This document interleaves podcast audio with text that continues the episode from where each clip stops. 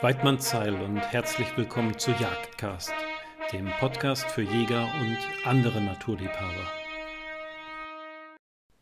Hallo ihr Lieben, ich melde mich heute wieder aus Schweden, wo wir heute und auch in den Tagen zuvor fleißig Elchjagdstände und Pirschsteiger ausgezeichnet haben. Äh, ich gehe aber mittlerweile tatsächlich ein bisschen am Stock, weil hier geht es im wahrsten Sinne des Wortes eben über Stock und Stein und quer durchs Moor. Und da die Stände eben tatsächlich nur ein einziges Mal im Jahr benutzt werden hier, ähm, sind sie auch dementsprechend schwer zu finden. Umso wichtiger ist es, dass sie eben vernünftig ausgezeichnet werden. Aber das ist natürlich für uns Neulinge hier eine ziemliche Herausforderung. Nichtsdestotrotz eine gute Gelegenheit, die Reviere kennenzulernen. So, ähm, das Interview, äh, das heutige, das haben wir eben gerade aufgezeichnet. Und äh, in dem Interview geht es heute um die Jagd in der Schweiz. Und hier drüber spreche ich mit dem Jagdkastörer Florian, Florian Kessler aus der Schweiz. Wie sollte es anders sein? Ähm, und äh, ich fand das Thema sehr aufschlussreich und habe es auch gewählt, weil äh, in meinen Augen sehr viel Halbwissen über die Jagd in der Schweiz und äh, dass das regionale Jagdverbot in der Schweiz bestehen. Deshalb habe ich mich sehr gefreut, dass Florian und ich uns äh, über den Weg gelaufen sind und eben heute die Gelegenheit hatten, über dieses Thema zu reden. Ich hoffe, es wird euch auch gefallen, bin mir aber relativ sicher. Bevor es aber ins Interview mit Florian geht, hört ihr noch erstmal ein Wort zu meinem Sponsor Vortex Optics. Viel Spaß bei der Sendung.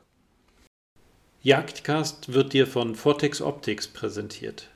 Ob für Ansitz, Drückjagd, Nachsuche oder gar Long Range Shooting, Vortex Optics hat für jeden Anwendungsfall die richtige Ausrüstung parat. Mehr Informationen zu den Produkten von Vortex Optics findest du unter www.vortexoptik.de. Herzlich willkommen bei Jagdcast, Florian. Hallo Frank. Du Florian, wenn ich mit Nicht-Schweizer Jägern über die Jagd in der Schweiz rede, was tatsächlich gar nicht so selten vorkommt, dann kommen wir in der Regel ganz schnell auf das Thema Jagdverbot zu sprechen. Aber ich muss ganz ehrlich sagen, mich inbegriffen ja. habe ich noch keinen Schweiz, also Nicht-Schweizer getroffen, der da auch nur halbwegs fundiertes Halbwissen zu hat. Erzähl du uns doch mal bitte, wo und in welchem Umfang die Jagd oder die, die private Jagd in der Schweiz tatsächlich verboten ist.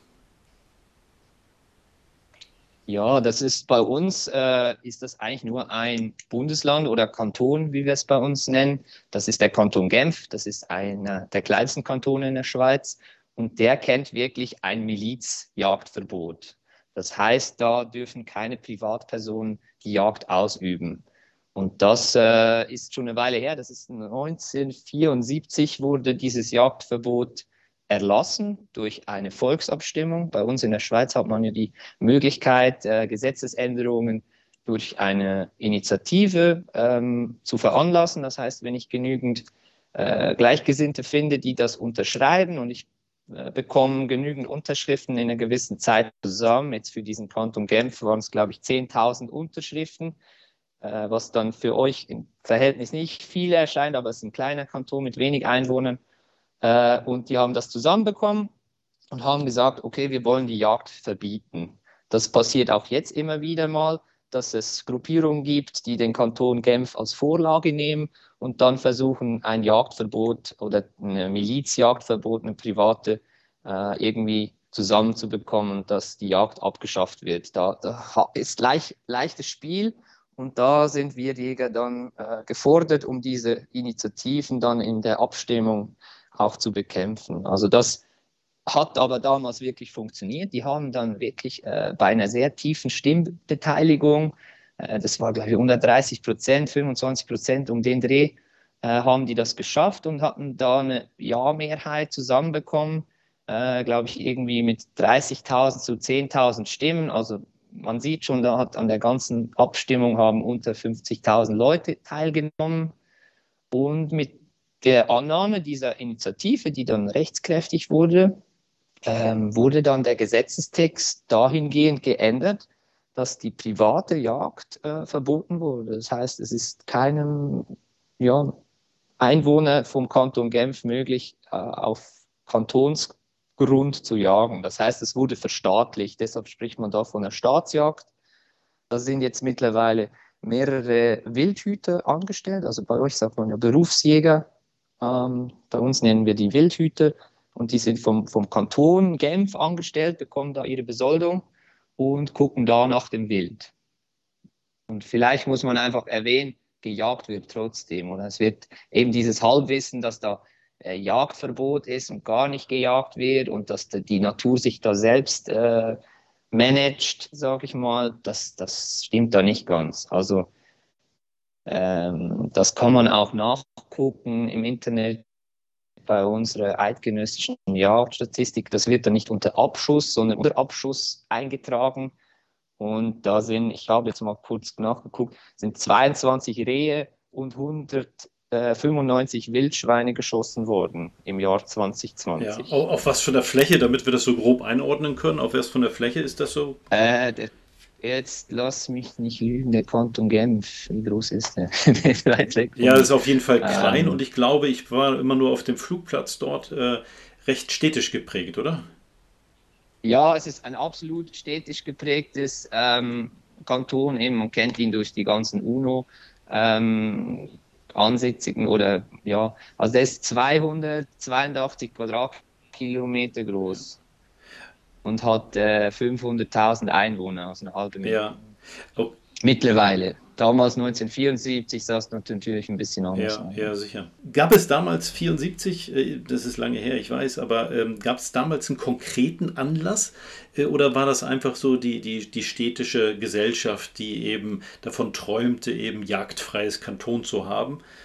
Hast du da irgendwelche Einblicke? Ja, es ging schon in die Richtung, ja. Was, was ja eigentlich noch erstaunlich ist, dass nämlich die, der Verband Jagd Schweiz, der wurde damals 1850 in Genf gegründet. Das ist eigentlich interessant, dass die, der, unser Ober, also wie bei euch der DJV oder so, ähm, bei uns wurde der in Genf gegründet und das war nachher und ist bis heute der einzige Kanton, in dem eigentlich nicht mehr gejagt werden darf. Also da gab es einfach Bestrebungen von, von gewissen städtischen Kreisen ähm, oder einfach ja, Personen, die sich da zusammengetan haben. Ein gutes Momentum auch, eben sehr tiefe Wahlbeteiligung. Und man muss auch sagen, es gab jetzt im Nachgang in den letzten Jahrzehnten immer wieder mal Versuche, die Jagd auch wieder privat zugänglich zu machen. Äh, das hat sich aber mittlerweile so ähm, festgesetzt oder verankert, dass das schwierig wurde. Der Kanton hat jetzt, habe ich gelesen, als letztes ähm, den Gesetzestext dahingehend abgeändert, dass es so eine, eine Lücke geben könnte in Zukunft, dass, dass auch wieder Privatpersonen die Jagd ausüben können. Aber so richtig dieses Jagdverbot kippen, das wird wahrscheinlich einen schwierigen Stand haben, je länger, äh, dass sich diese ja, Verschiebung und äh, Entfremdung von der Natur weiterentwickelt. Ja, ja verstehe. Äh, gut, man muss aber unterm Strich sagen, dass das Ziel haben sie zwar erreicht, die private Jagd zu, zu unterbinden, aber es wird weiterhin gejagt und äh, das, das ist ja auch jedem, der sich denn mit der Jagd in unserer ja weitestgehend kultivierten und sehr kleinteiligen Landschaft in Mitteleuropa auskennt, äh, ja, die wussten das von vornherein. Aber gut, sei es drum. Jetzt wissen wir auch, äh, äh, ja, wie konkret das äh, in diesem Kanton Genf ja, vonstatten gegangen ist, wie es dazu gekommen ist. Äh, aber Genf ist nur mhm. eins von, wenn ich richtig liege, insgesamt 26 Kantonen in der Schweiz. Wie steht es denn um die Jagd in den anderen 25? Genau, also das in, in den anderen Kantonen ist die private Jagd möglich. Das heißt, ähm, da kannst du dir entweder, das ist ein großer Unterschied zu Deutschland, haben wir diese Patentjagd oder dann auch Revierjagd. Und was vielleicht bei uns noch speziell ist, ist, dass ähm, grundsätzlich kannst du bei uns den Jagdschein machen und danach jagen gehen äh, mit dem Patentsystem im ganzen Gebiet, oder? Da, wo keine Reviere herrschen. Und das gehört auch immer dem Staat. Ich glaube, das ist der größte Unterschied jetzt für, für die deutschen Zuhörer oder die sich da im deutschen Jagdrecht auskennen. Bei uns ist der Grundbesitz, verleiht dir kein Jagdrecht. Also bei uns liegt äh, das, die Hoheit dann beim Bund oder Kanton. Das heißt, du kannst mehrere Hektaren Land besitzen, darfst da das, die Jagd aber nicht ausüben. Und so vergeben dann die Kantone entweder äh, Revierteile in, in den ähm, neuen ähm, Kantonen, die das Reviersystem haben. Da kannst du dann als Pächterschaft ein Revier pachten für meistens acht Jahre. Oder du kaufst dir in der Regel im September eine, ein Patent, also eine, eine Karte für, sagen wir, äh, einen Gamsabschuss und dann gehst du da zur Jagd. Also da in, in der restlichen Schweiz ist äh, aktive Jagd, ist auch sehr verankert, gerade in den äh, Alpenregionen, also wirklich, äh, da ist die Jagd Tradition, das gehört dazu. Das kam auch von früher mit äh, wilderer Geschichten und Hungersnöten und so weiter.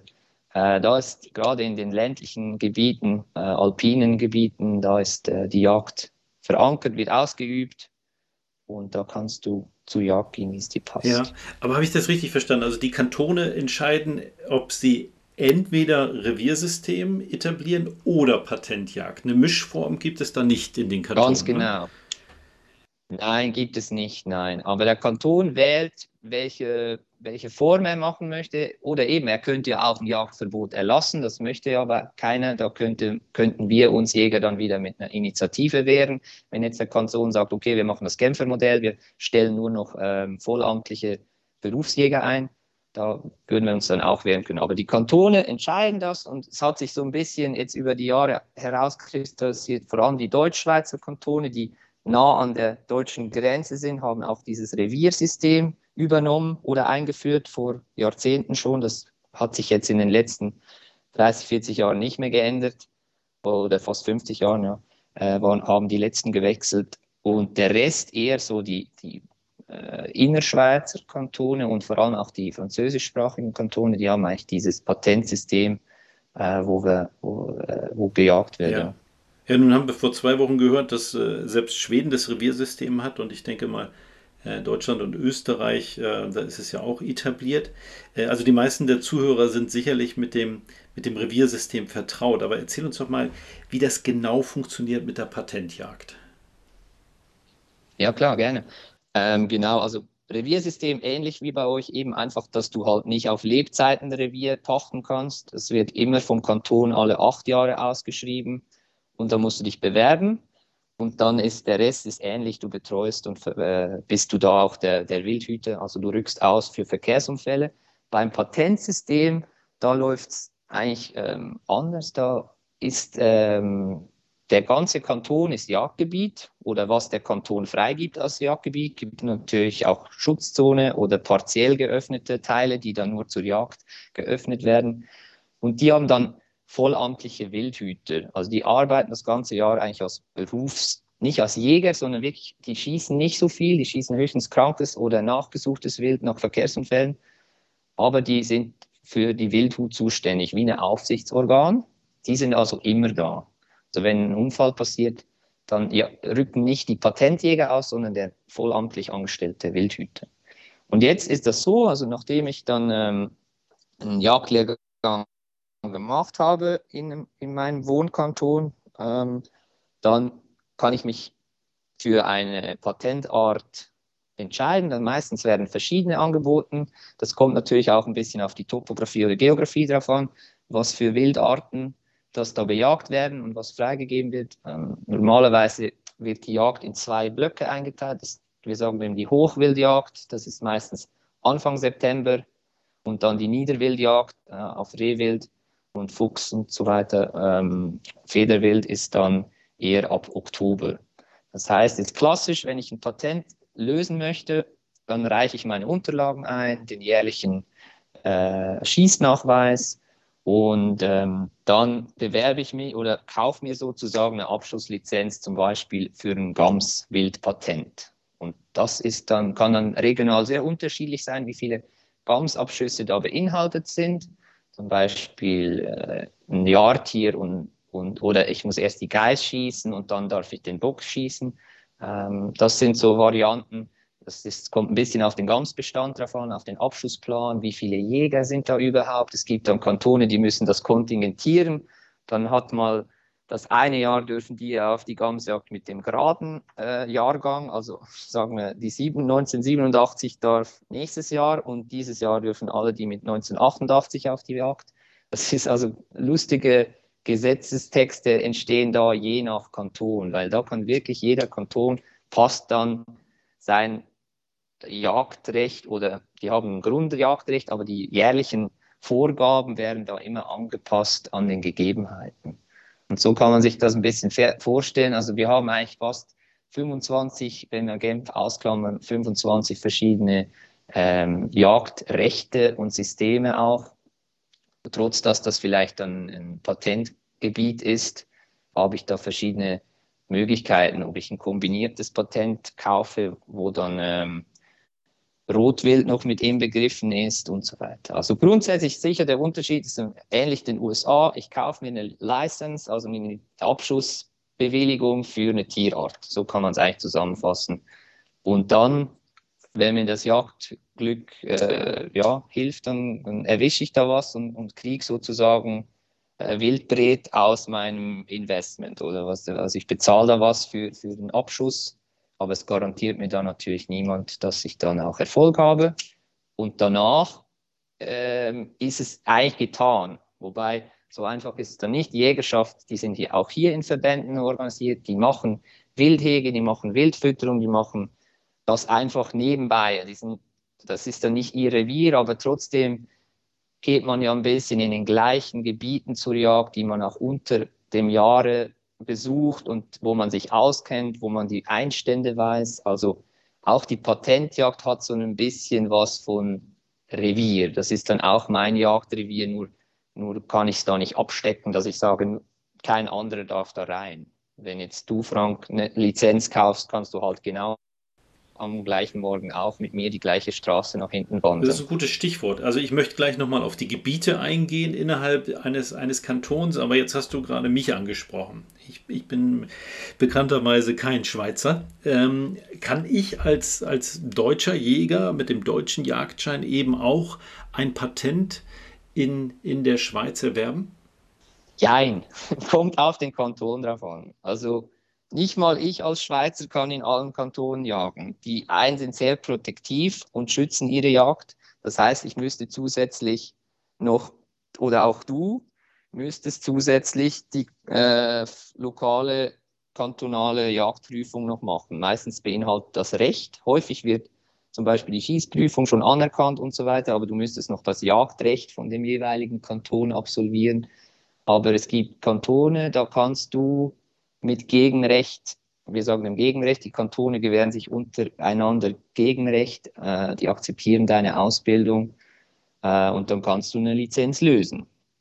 Häufig ist aber für außerkantonale oder ausländische Bewerber ein Kontingent. Das heißt, es können sich nicht 500, äh, sagen wir jetzt 500 Deutsche würden jetzt äh, nach, ins Wallis gehen, das geht nicht. Meistens ist irgendwo 25 Gäste, also so Gastkarten verfügbar und wenn das Kontingent aufgebraucht ist, dann ist es dann erschöpft. Aber häufig wird es akzeptiert. Es gibt ähm, Kantone, die akzeptieren zum Beispiel nur das aus Baden-Württemberg oder nur das Bayerische. Oder es, es ist wirklich sehr äh, tricky, muss man sich genau einlesen es ist dann fast einfacher, wenn du irgendwo Gast bist, als Gast irgendwo mitgehen kannst und auf das Kontingent von dem Patentinhaber mitjagen kannst. Das ist fast die einfachste Variante. Ah, okay, das geht also auch.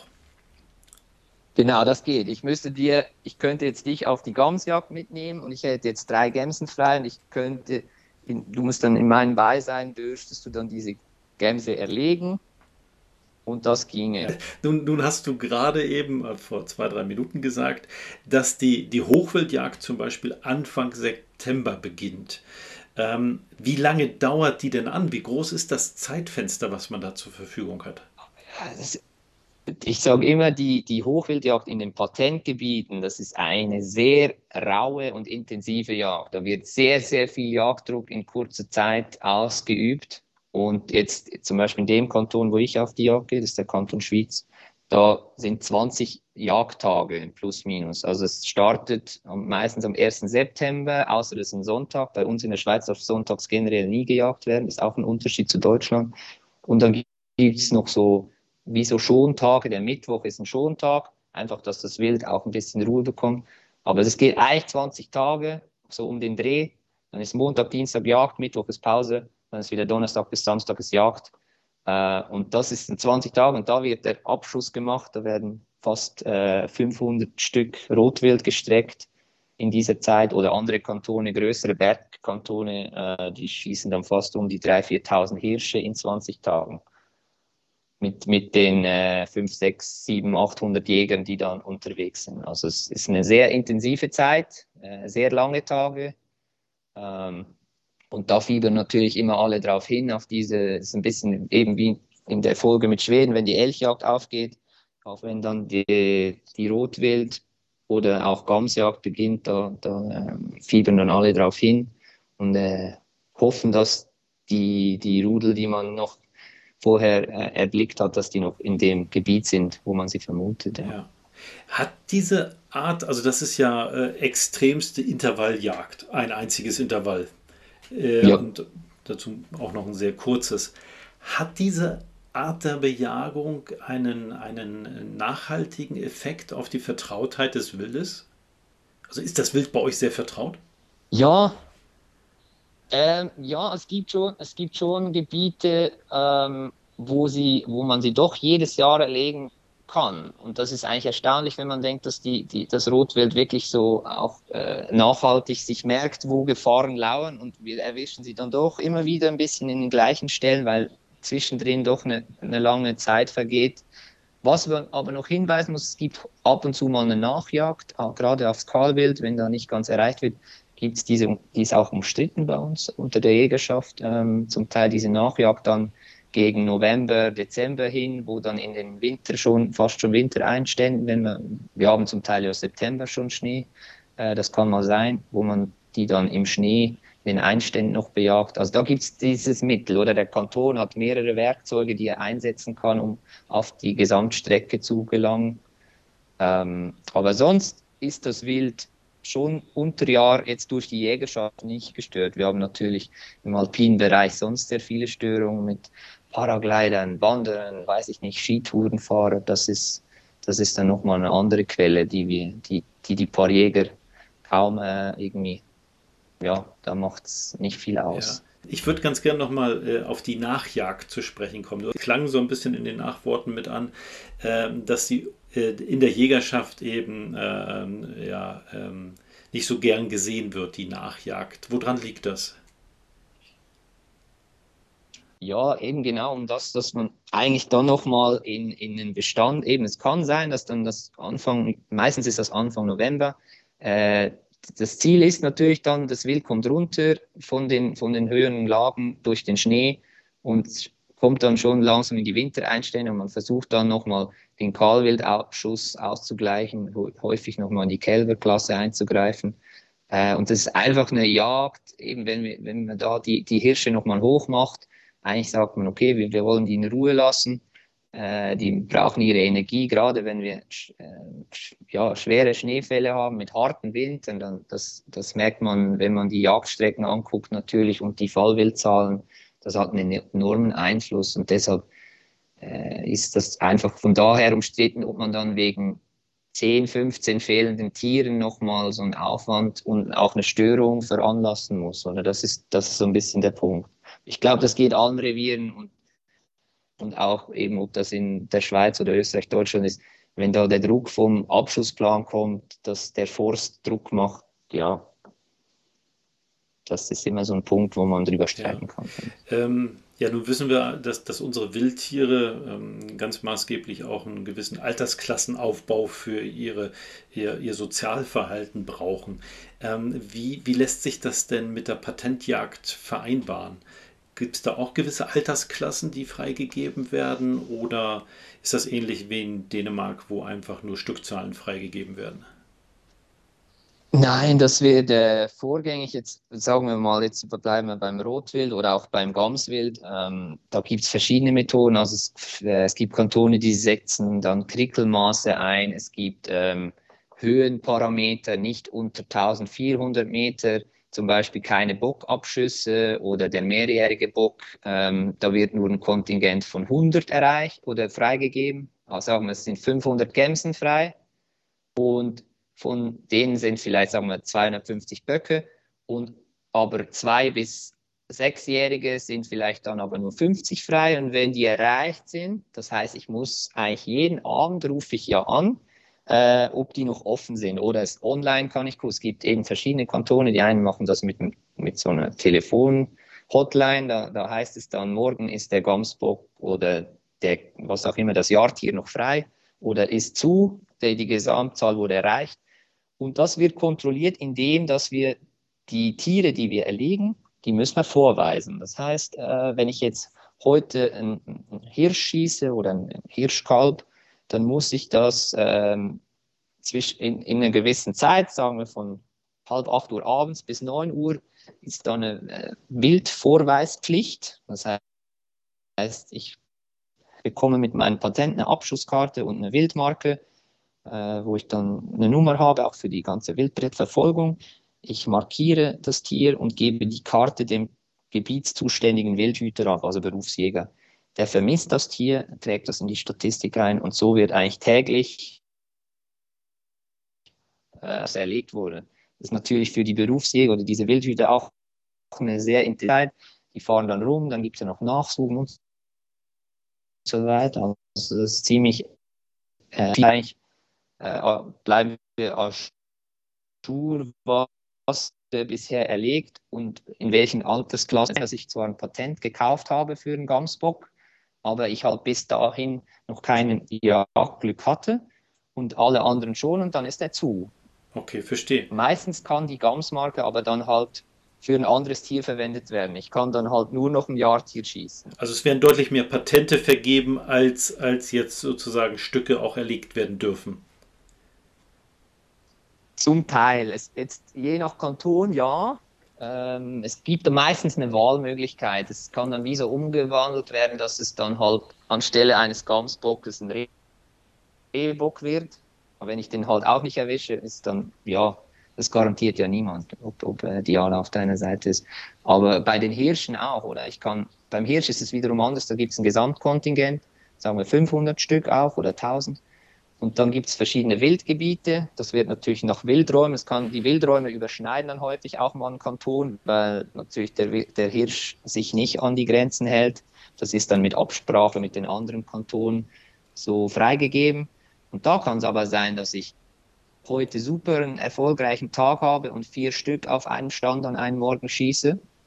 Und das kann dann sein, dass eben je nachdem, was gerade an dem Tag frei ist, ähm, ob da der Hirsch, der mehrendige Hirsch offen ist, das ist dann bei uns, ist dann, weil die Jagd sehr kurz ist und diese Intervalljagd, das heißt, da kannst du auch als Glück haben und einen 16-Ender schießen, wenn dir einer kommt und der an dem Tag frei ist. Das ist dann eigentlich äh, sozusagen für Leute, die dafür viel Geld in die Hand nehmen, eine günstige, äh, günstige Jagd, oder? Ja.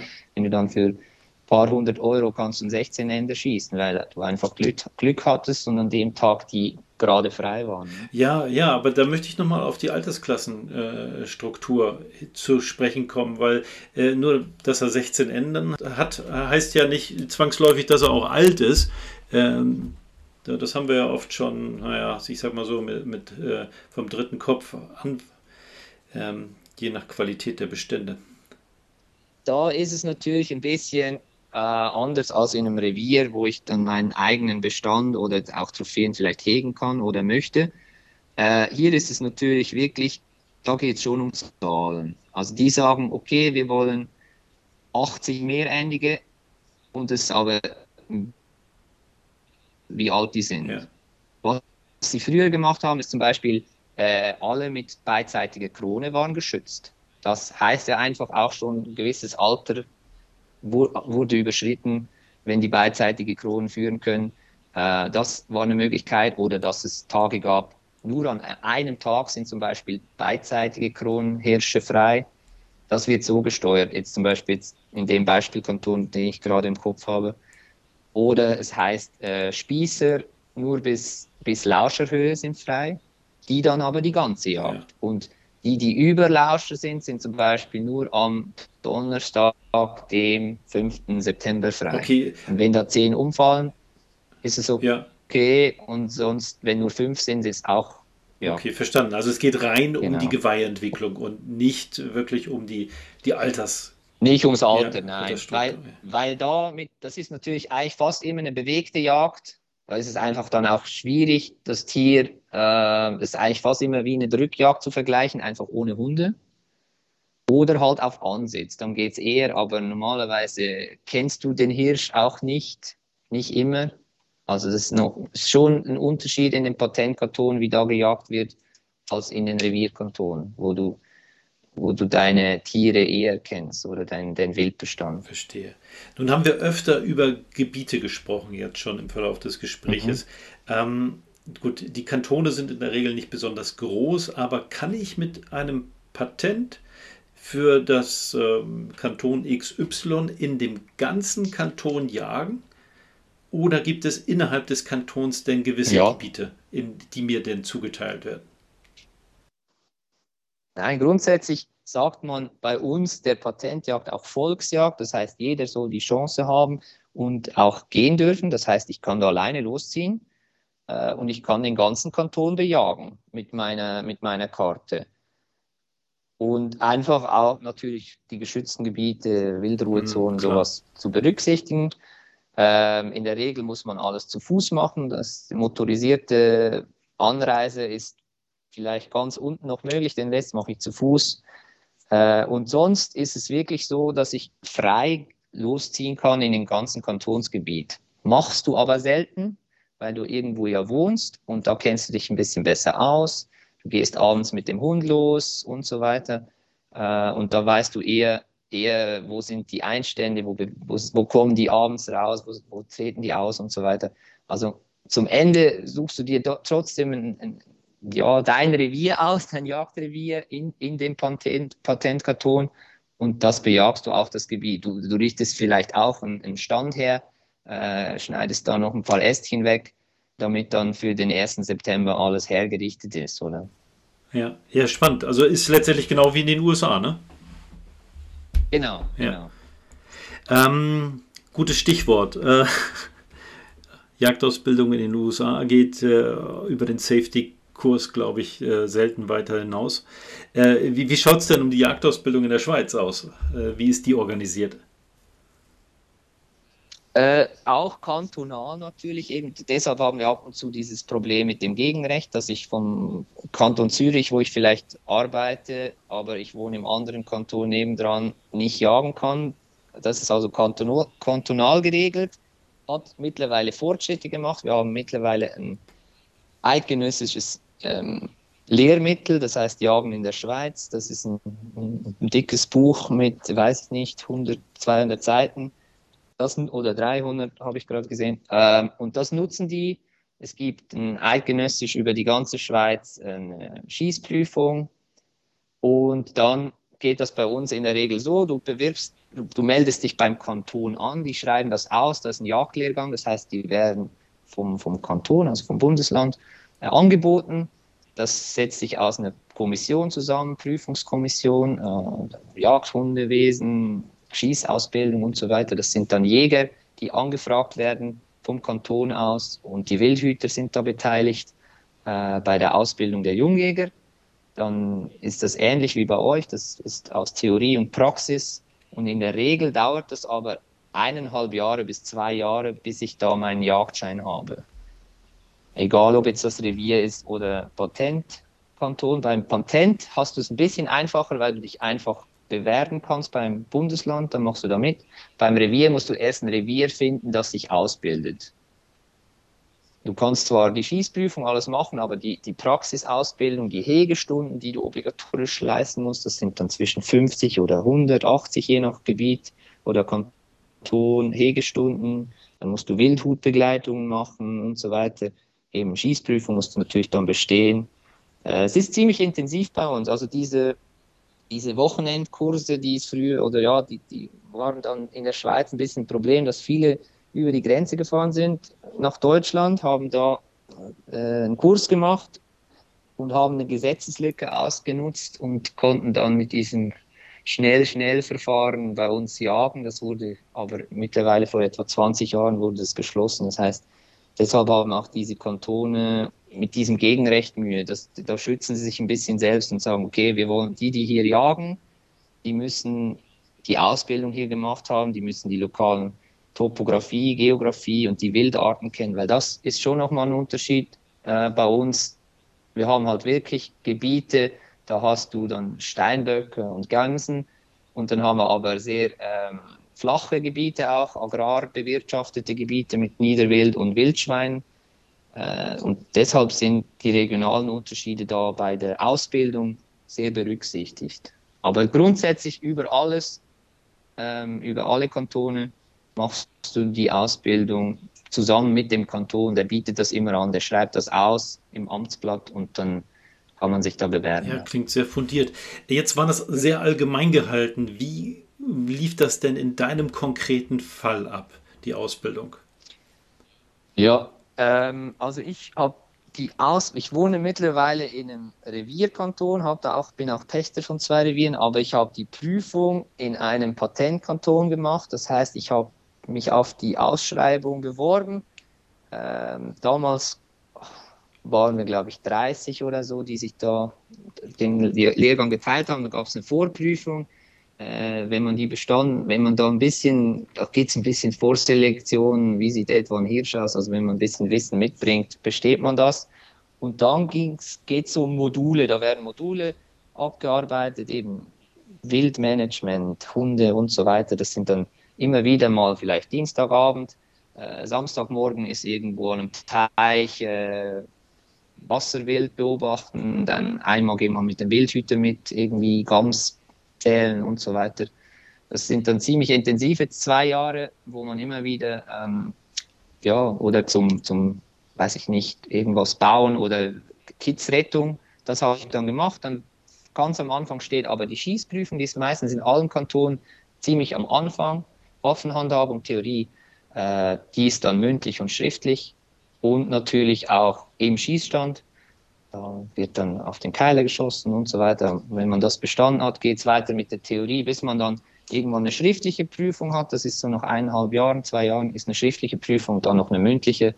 Da kriegt man ein Präparat in die Hand und so weiter, äh, wo man was beschreiben muss. Äh, gerade bei uns eben auch Gefahr hochalpin, okay, was nimmst du mit auf die Jagd? Richtig, eben gutes Schuhwerk und das sind dann so Antworten, die man geben sollte. Und dann, ja, wenn man da die Punktzahl natürlich erreicht und bestanden hat, dann ist man dann befähigt, kriegt man da seinen Jagdausweis und hat dann die Möglichkeit, ein Patent zu bestellen.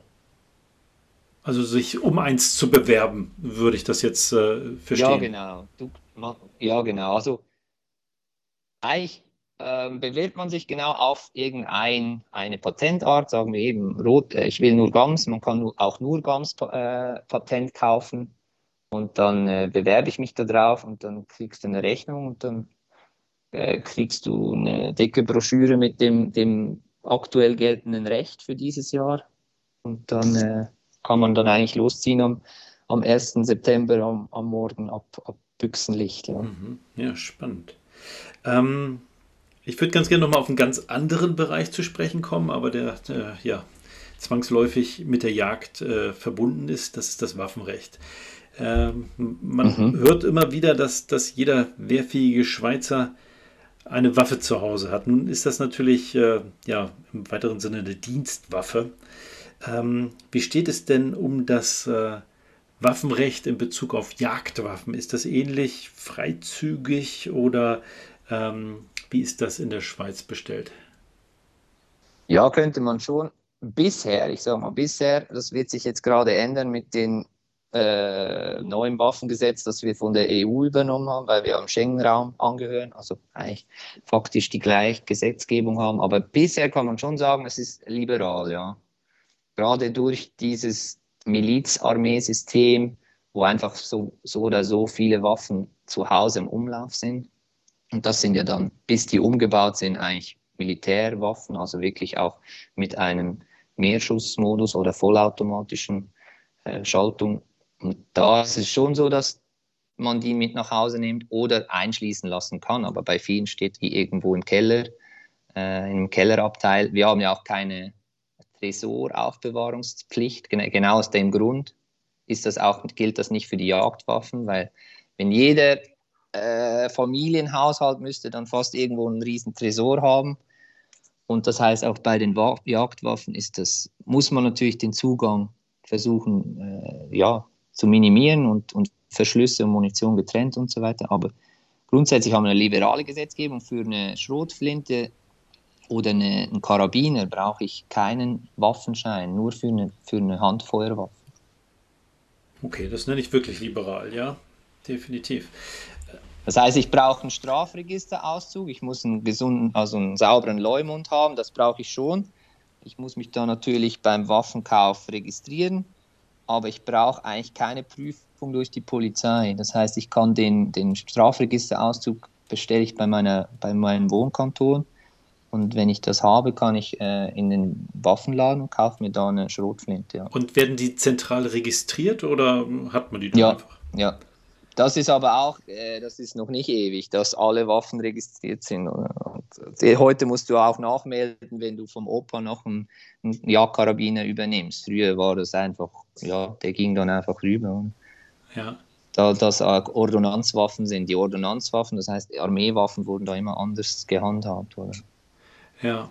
Deshalb gibt es auch dieses Schweizer Kaliber, ich weiß nicht, ob du da schon mal drüber, dieses 7,5. Es gibt die gibt es auch als Jagdwaffe umgebaut, den alten äh, Armee, das ist wie bei euch die alten äh, K98, die dann umgebaut wurden. Das, das, Schweizer äh, war damals nicht NATO-Standard, sondern 7,5 und deshalb gibt es diese 7,5 Patronen jagdlich. Weil ihr die von den Dienstwaffen sozusagen in den privaten genau, Bereich überführt genau, habt. Ja. Ja, genau, ja. in den jagdlichen Bereich mit äh, integriert haben. Ja, nun hast du auch äh, davon gesprochen, wenn die Dienstwaffen nicht oder noch nicht umgebaut sind. Das heißt, gehen die in die Privatbesitz ja. über und können dann irgendwann auch jagdlich geführt werden? Ja, also das ist ein, ein, Sturmgewehr, das nutzt du eigentlich jagdlich nicht. Einfach weil, genau, aber du könntest es privat übernehmen. Das hat gewisse Hürden. Äh, du musst da obligatorische Schießen absolvieren, die letzten fünf oder lass mich nicht lügen, zwei oder fünf Jahre, bevor man die übernehmen muss. Also bevor der Militärdienst zu Ende geht, muss man sich vorgängig schon darum bemühen. Also man muss diese Voraussetzungen erfüllen, damit man zum Ende sagen kann, okay, ich möchte die abkaufen und behalten, meine persönliche Armeewaffe, oder ich gebe die einfach zurück. Und die wird dann aber, diese, das wird dann umgebaut durch das Zeughaus, da wird eine Seriefeuersperre eingebaut. Das heißt, die ist dann nur noch im Einschussmodus, äh, kann die betrieben werden. Ja. Ja. Ähm, bei dem liberalen Waffenrecht, äh, ja, da wird wahrscheinlich der eine oder andere deutsche Politiker in Ohnmacht fallen. Aber äh, ja. wie wirkt sich das aus? Ist die Gesellschaft einfach so sehr in dem Umgang mit Waffen und äh, äh, die, die Sicherheitsstandards in den Sicherheitsstandards geübt oder gibt es bei euch einfach auch viele, viele Unfälle? Nein, Unfälle eigentlich nicht. Was man sicher sagen kann, also das muss, darf man nicht ver verleugnen, ist, dass Suizide doch häufig dann mit der Armeewaffe äh, vollübt werden oder durchgeführt werden. Wir kriegen zwar eigentlich nie Munition, also auch wenn wir während der, der Dienstzeit, dann gehen wir nie mit Munition nach Hause. Man, nimmt zwar das Gewehr mit, aber Munition kriegst du eigentlich immer nur äh, bei, im Schießstand. Aber es ist natürlich kein Problem, mir Munition im normalen Waffenladen zu kaufen, sofern ich eben keine Strafregister-Einträge habe. Und da ist es schon ein Problem, aber sonst generell jetzt vom Herrn, ich glaube, es ist einfach sehr verankert, einfach aus dem Grund, äh, weil überall Waffen sind. Also Du kannst hier auch, wenn du in dieses, jährlich muss man ja dann obligatorisches Schießen durchführen. Das muss man dann einreichen, die Punktzahl und so weiter. Ja, dabei ging es mir gar nicht so sehr um die Schützen. Verzeih, wenn ich dich da unterbreche. Also, dass die Schützen in, im Umgang mit den Waffen geübt sind, ist das eine. Ähm, die, die Überlegung war jetzt, äh, man bringt die Waffen natürlich ja auch in Privathaushalte mit, mit Lebenspartnerinnen, Partnern, ja. meinetwegen, und Kindern. Mhm. Ähm, äh, also die, ja. die müssen ja auch wissen, dass die Waffen tabu sind, wenn sie denn nicht verschlossen sind.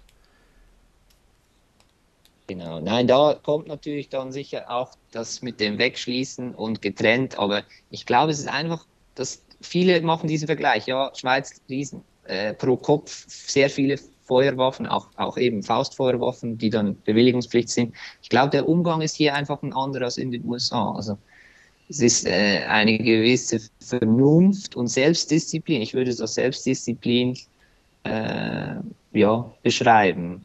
Die Waffen sind zwar da, die liegen irgendwo abgeschlossen im Schrank, aber es ist irgendwie nicht, dass ich ständig denke, oh, da ist eine Waffe im Haus. Ja, ja cool. Und diese, Es ist einfach auch durch diese, der Schießsport ist auch nochmal anders verankert, so ein bisschen. Ja.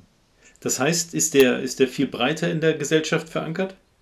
Ja, gerade in ländlichen Gebieten ist der A durch dieses, dass die Leute schießen gehen müssen durch die Armee, kommen die mit diesen Vereinen in, in Kontakt äh, und dann, dann geht man auch mal Leute, die vielleicht nur einmal, die gehen vielleicht einmal im Jahr schießen, aber die akzeptieren dann das eher, dass andere das Waffen besitzen und auch als Sport ausüben, also schützen, weil die gehen eben, wir haben das bei uns im Büro, dann gehst du, machst du, ist ein lizenzierter Schütze und zwei sozusagen nicht schützen, die gehen dann an so einen Wettkampf äh, was militärischer Standard ist, das Schießen 300 Meter auf, auf eine A-Scheibe.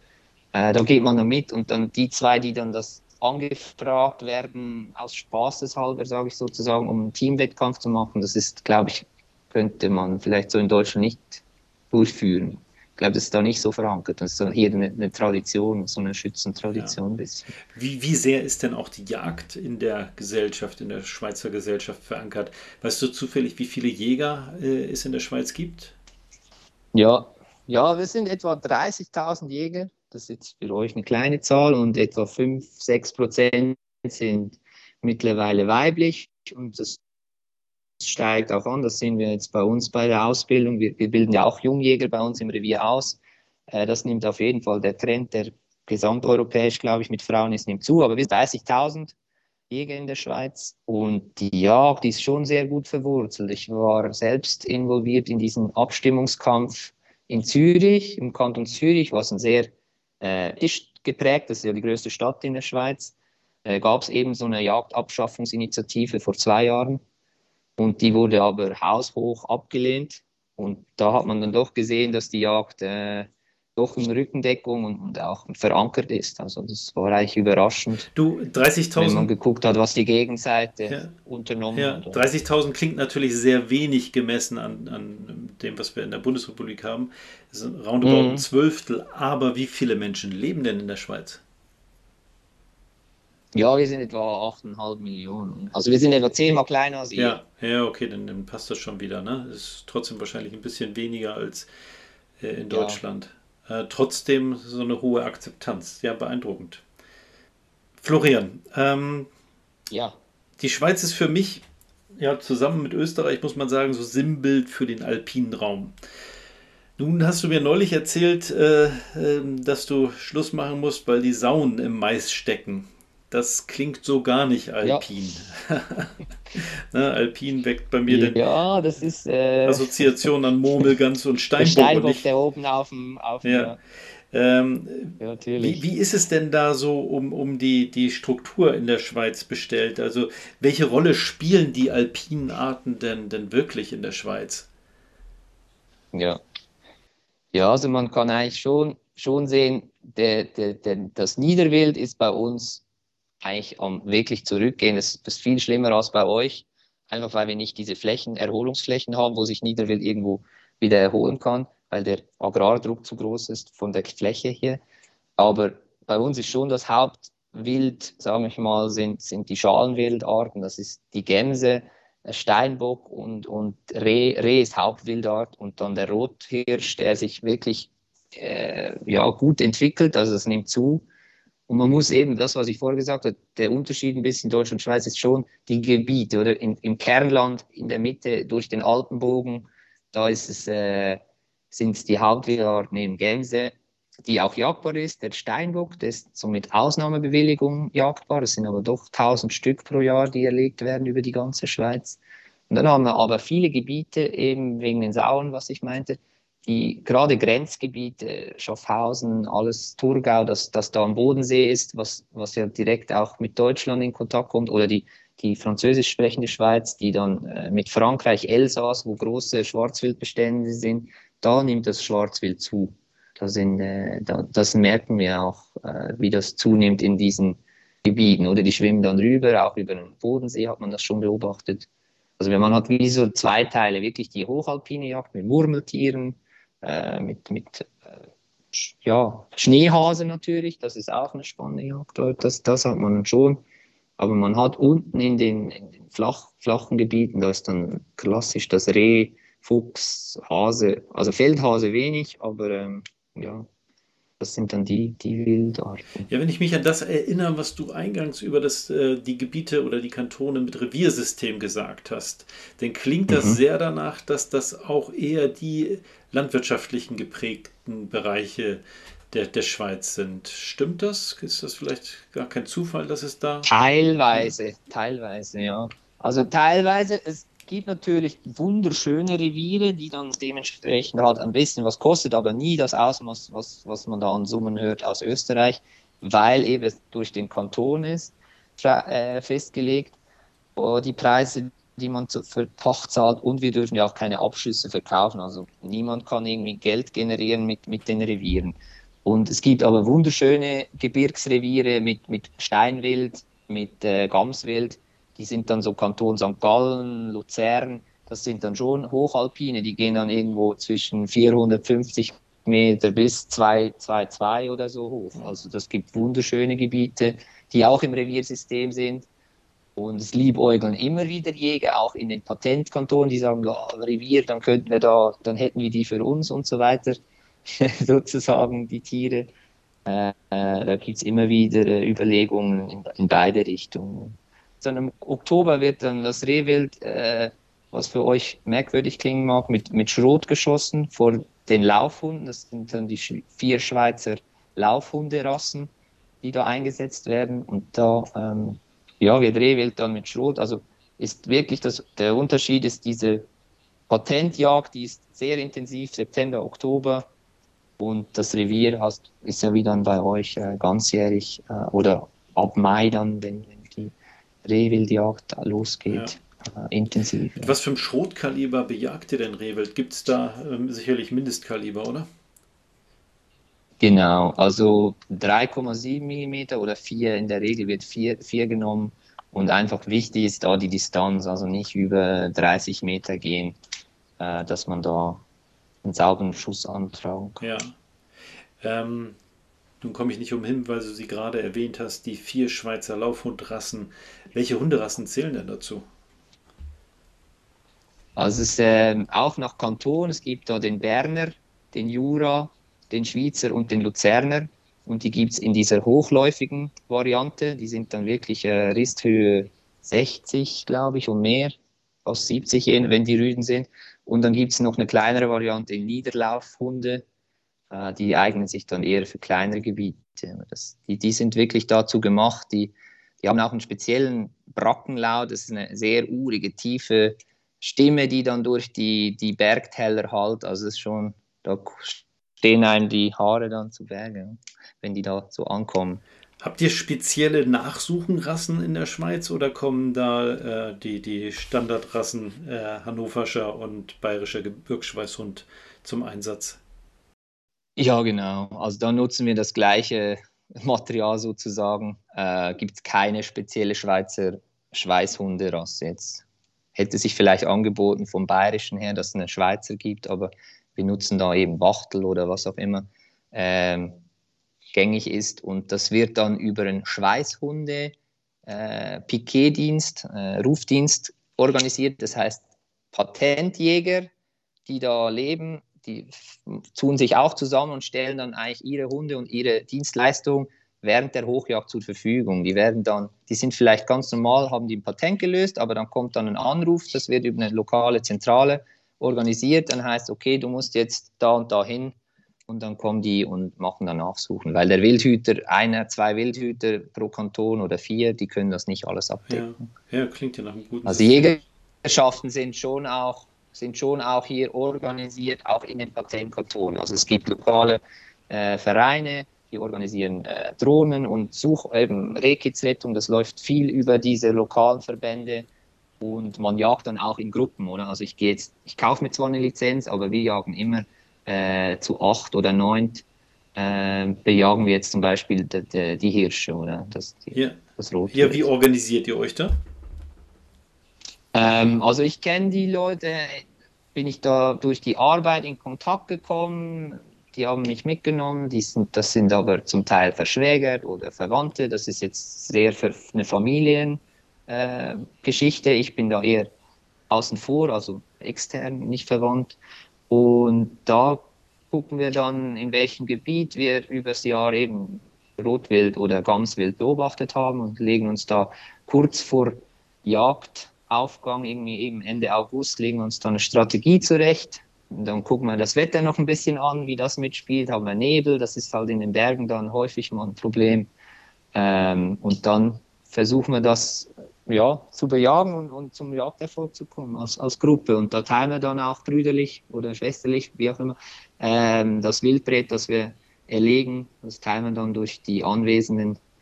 Und ja, so läuft das in etwa bei, bei der Patentjagd. Ja, aber du hast ja auch noch ein, äh, nee, sogar zwei eigene Reviere, richtig? Genau, da bin ich Obmann, also Obmann heißt dann da bei uns, ich bin einfach der, der Chef sozusagen gegen außen, bin ich der Ansprechpartner für die Behörden oder Zivilperson. Äh, ich bin einfach Pächter, wir pachten als Pächterschaft zwei zusammenhängende Reviere. Äh, das ist die aktuelle Pachtperiode jetzt bis 2025 und danach müssen wir uns wieder, wieder bewerben. Das ist ein Waldfeldrevier, also beide zusammen sind etwa 1200 Hektaren groß.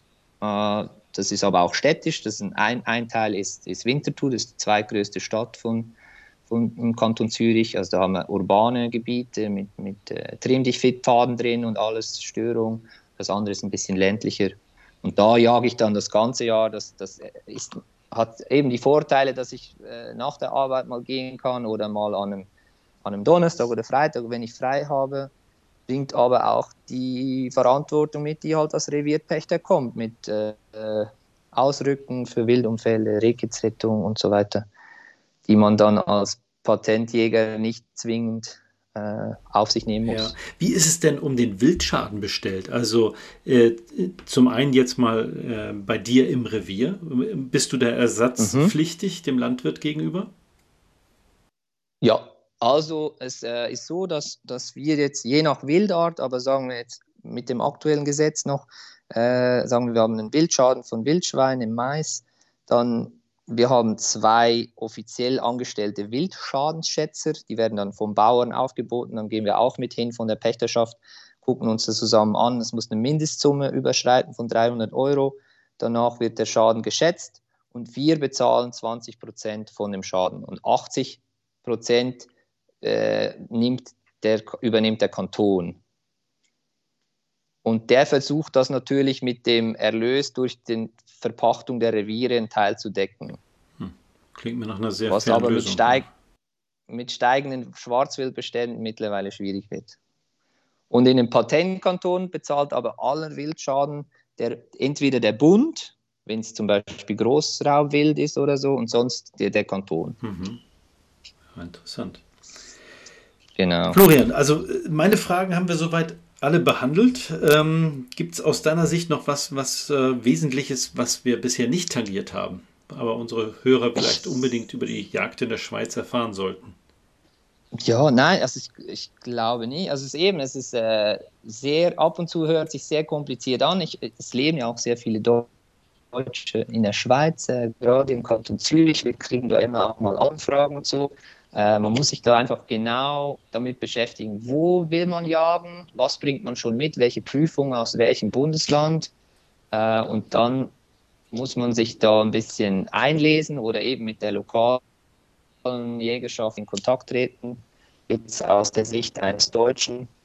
Ja, ansonsten ist es auch für uns Schweizer, müssen wir immer, es ist nicht ganz einfach, dass ich da in jedem anderen Kanton mitjagen kann. Ähm, hat sich einiges getan, dass es vereinheitlicht wird, aber ähm, da sind wir noch, haben wir noch ein paar äh, Hürden zu überwinden. Sonst glaube ich, ja, es ist, es ist eine, eine abwechslungsreiche Jagdart äh, oder Wild, Wild, eigentlich Wildbestand von eben und auch von der Topografie, von, von äh, sehr flachen Gebieten bis halt hoch in, in wirklich hochalpines Gelände. Ja. ja, für mich klingt das sehr, sehr abwechslungsreich. Du, vielen herzlichen Dank. Ich fand das sehr, sehr interessant und vielen Dank, dass du dir die Zeit genommen hast, uns ja die Jagd in der Schweiz ein wenig näher zu bringen, Florian. Ja, sehr gerne. Hat mich gefreut über die Einladung. Danke. Weidmannsheil. Weidmannsheil, ebenso.